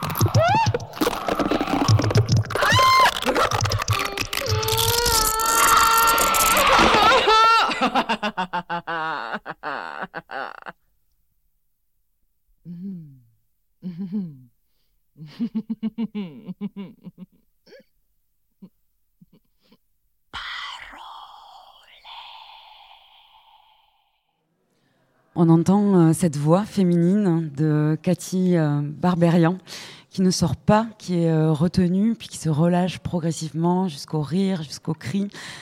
cette pièce, donc Visage, hein, elle tient une place particulière dans vos panthéons personnels respectifs, Natacha Muslera et Lucien Bertolina. Est-ce que vous pouvez nous dire en quoi et, peut-être pourquoi cette pièce a été fondatrice pour chacun d'entre vous? Perriot disait que c'était une, une, des dernières pièces qu'il avait, euh, qu'il avait créée avant de, quitter le studio, puisque c'est fait dans un studio en, Italie, à Milan. Euh, on pourrait croire que la voix est, est en direct, pas du tout. C'est-à-dire c'est tout un montage au ciseau à l'époque, hein, puisque c'était sur bande magnétique, c'est dans les années 60, 61 quoi. Et donc il a, il a enregistré Cathy Barberian pendant longtemps, et ensuite, c'est tout monté au ciseau. Alors qu'on pourrait croire qu'effectivement, elle est là en, en direct, qu'elle improvise. Pas du tout. Donc c'est effectivement une pièce qui est très euh, d'écriture électroacoustique, comme ça se passait à, à l'époque avec, euh, avec Schaeffer, des gens comme ça, quoi. Mais qui lui abordait effectivement, euh, il n'y a qu'un mot qui est dit dans toute la pièce, c'est parole alors que tout le reste, c'est des, des, phonèmes, des onomatopées, des souffles, des cris, enfin, tout ce que le, la voix porte d'expression, euh, ouais, et sans, euh, sans, euh, sans sens, enfin, sens euh, de la parole, quoi. Bah, ça a ouvert, euh, ça a été un bouleversement d'écouter cette pièce. Elle a oui, fait scandale aussi quand elle, a... ouais, surtout que j'étais pas née en 60. Mais donc un peu après, quand même pas si longtemps, je crois que j'ai dû l'écouter quand j'avais vers euh, l'âge de 19-20 ans.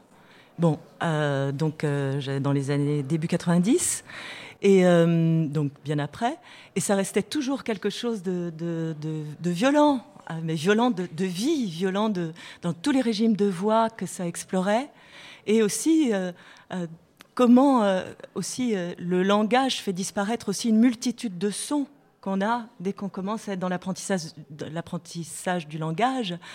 Euh, en fait, on perd. Euh, tu vois, comme les, bébés sortent des sons incroyables en permanence et ont d'ailleurs aussi un spectre vocal hein, bien plus vaste que, celui euh, que l'on a à partir du moment où on apprend le langage.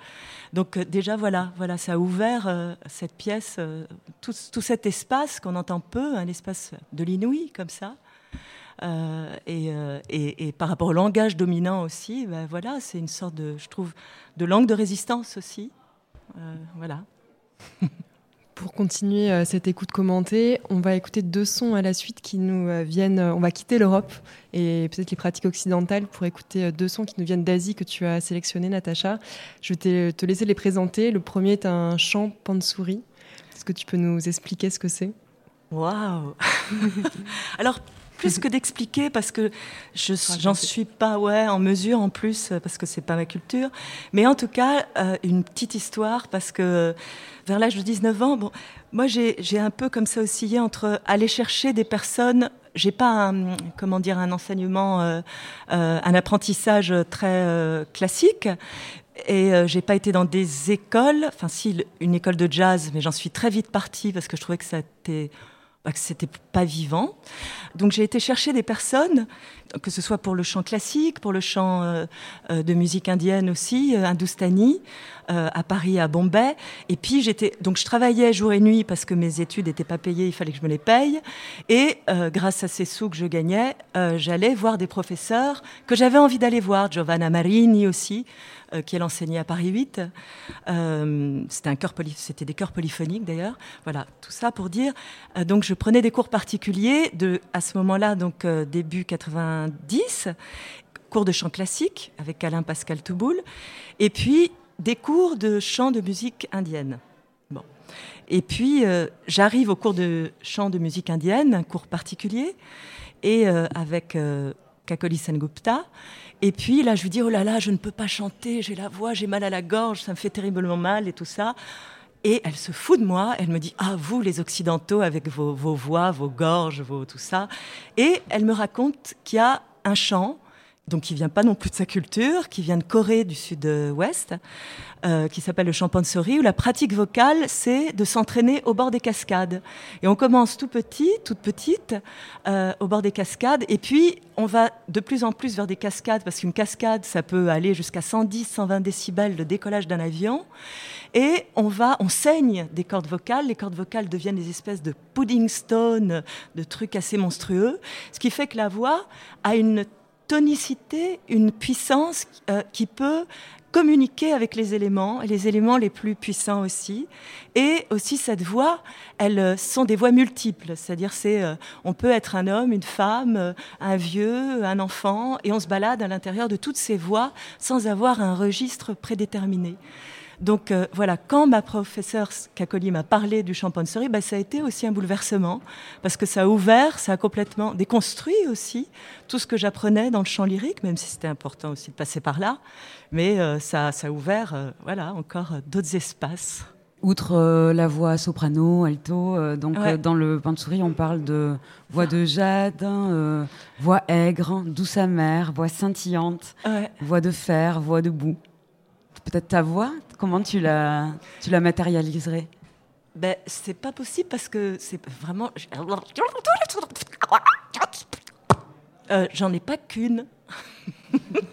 Donc c'est aussi comment ça se traverse dans, voilà, les, toutes ces voix. Mais ce qui est étonnant, et c'est ce que tu me disais, Lucien, quand on la, première fois que je te l'ai fait écouter, tu me disais, ben, c'est euh, vraiment plastique en fait, la manière dont ça, voilà, dont ça parle. Des voix, ce champagnerie. Euh. Pensez à la peinture, non? Ouais, c'est ça, vraiment. Alors on va, écouter, du coup, euh, on est très curieux maintenant du chant euh, Pansori et euh, on va enchaîner avec une deuxième pièce d'Ami Yoshida, musicienne japonaise, dont on parlera après l'écoute.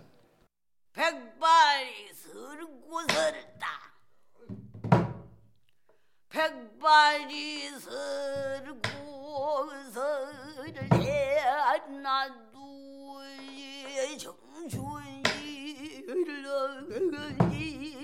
오늘 백발 안심사 우산은 신은에는 이겨 공을 무리오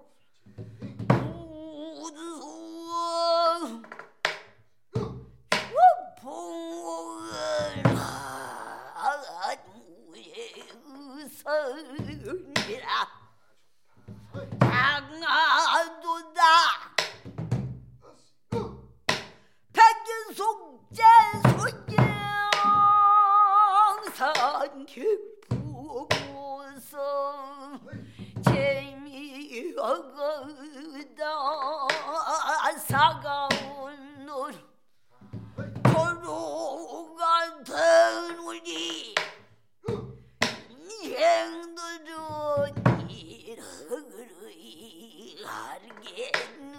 알겠느냐 야야 친구들아 승리강산 구경가야.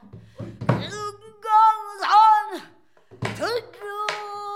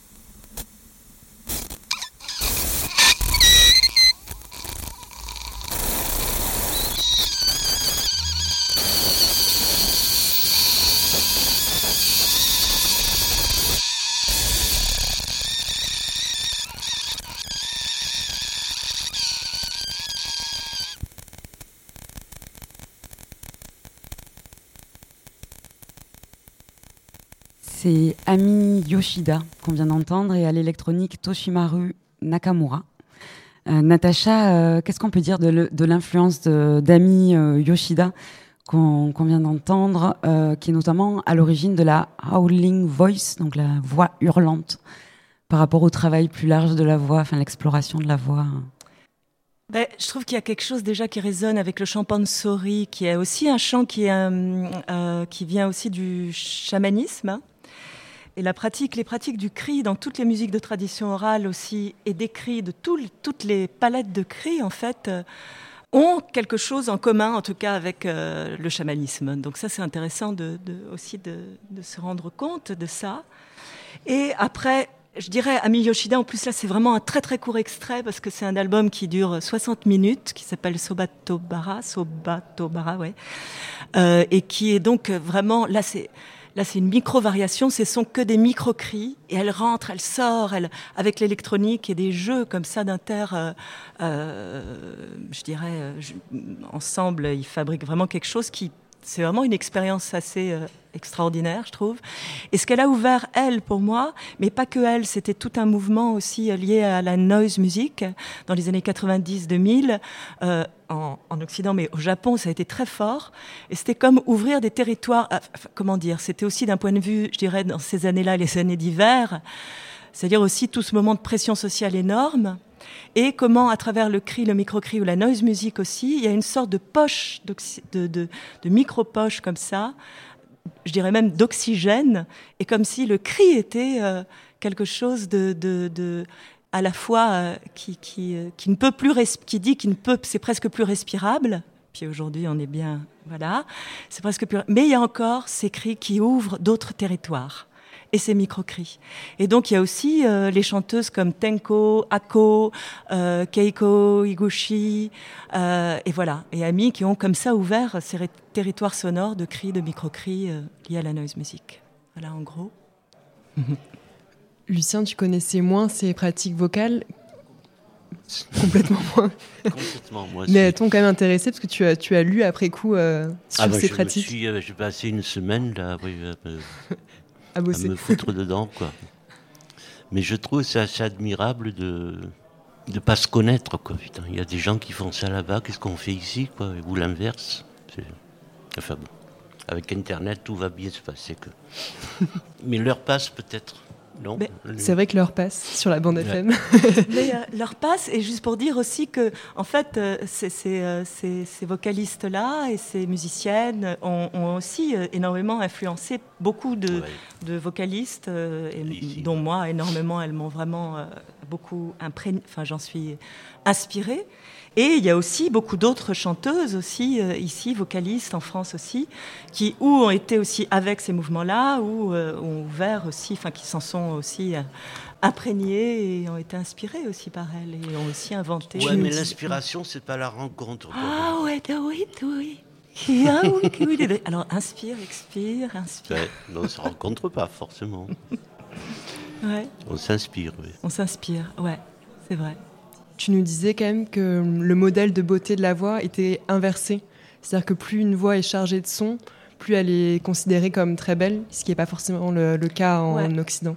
Exactement. Plus elle est chargée de bruit même Mm. et, de, et de plein de, de défauts en fait. Et on l'entend bien là dans le champagne-souris. Plus elle se fait des plus c'est beau. Pour nous, euh, en Occident, c'est plutôt assez moche. Mais bon, maintenant, ça a changé, heureusement. Enfin, les choses sont plus. euh, Mais en tout cas, oui, ça remet euh, vraiment en, vie, en, jeu, toutes nos notions esthétiques qui sont aussi, bien entendu, politiques. Parce que aussi, mais, bah, moi, vraiment, j'essaye de lutter.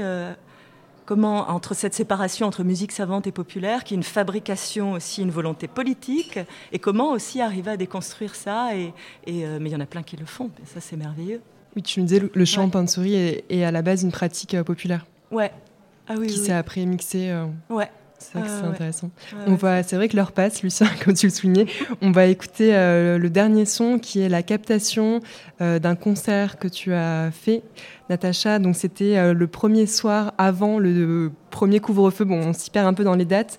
C'était à l'électronique avec Angelica Castello et à Jérôme Notinger, aussi à la bande magnétique.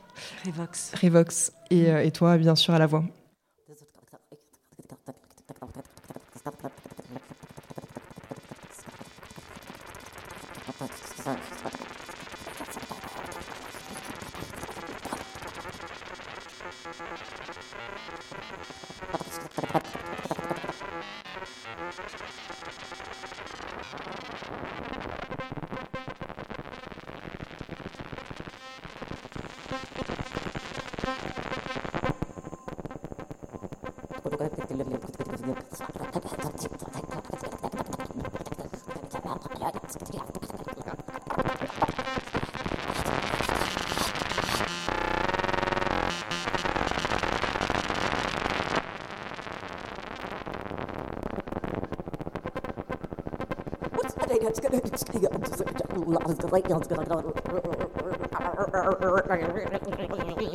What's that?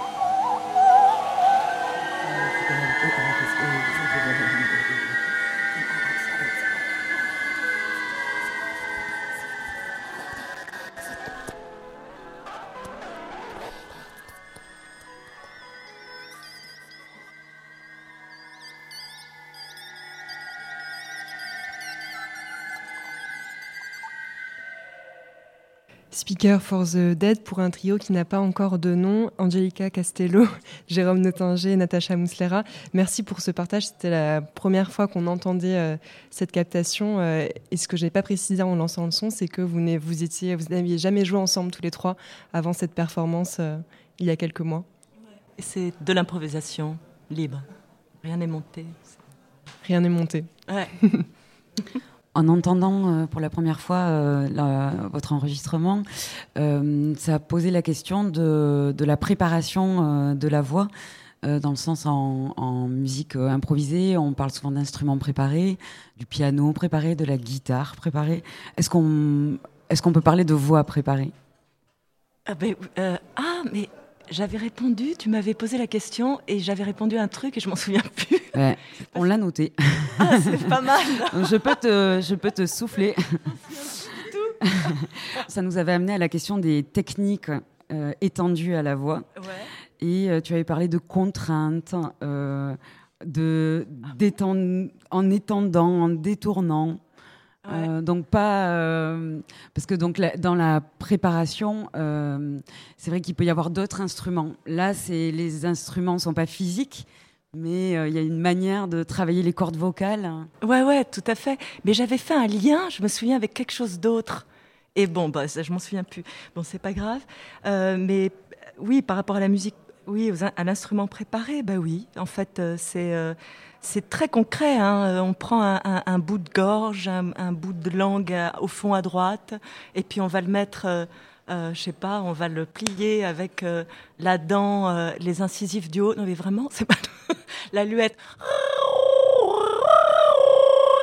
Mais et tout ça, ça se prépare. Hein.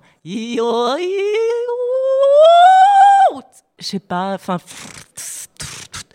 Mais et, et c'est cette chose de détourner l'instrument, de voilà, de l'hybrider, de, euh, de le faire jouer euh, autrement. Moi, j'ai adoré comment tu as démonté la- une émission de radio.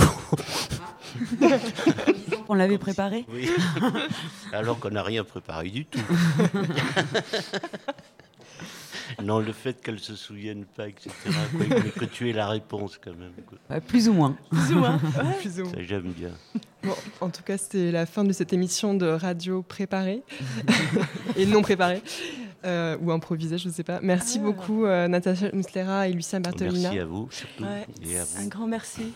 à vous aussi. Donc, c'est- C'était euh, c'était un épisode de l'art de l'écoute en direct, une proposition de Radio Grenouille Euphonia pour Bande FM organisée, 12 heures de création radio avec 12 collectifs marseillais. Et pour les auditeurs de Radio Grenouille qui veulent euh, continuer la soirée aux côtés de la bande FM organisée, rendez-vous sur Radio Galère à partir de 21h 88.4 ou en stream dès maintenant sur Pinode, Monobloc, Nunc ou Radio Campus. Et vous pouvez aussi nous écouter en FM depuis Angoulême, Rayanne et Nantes. Un grand merci à Alex Papy qui euh, nous écoute euh, depuis euh, la friche de la Belle de Mai, Radio Grenouille. Et qui s'occupe de la régie. Ouais, à bientôt. Vive la radio. Je voudrais vous demander une chose. Est-ce que vous croyez aux fantômes?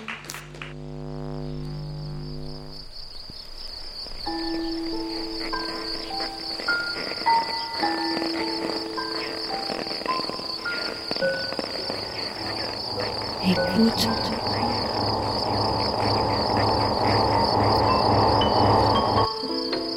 Ouvrir ses oreilles. Des bruits, du son. L'art de l'écoute. L'art de l'écoute. Tendez l'oreille. Tendez l'oreille. L'art de l'écoute. L'art de l'écoute. Le créneau dédié aux explorations Aux sonores. explorations sonores. Le créneau dédié aux explorations sonores. Dans l'univers des sons. Une soirée à l'écoute. Des Des sons. De l'entretien au documentaire de création. De l'improvisation collective aux expériences électroacoustiques. On sort les oreilles et on pratique. Et on pratique.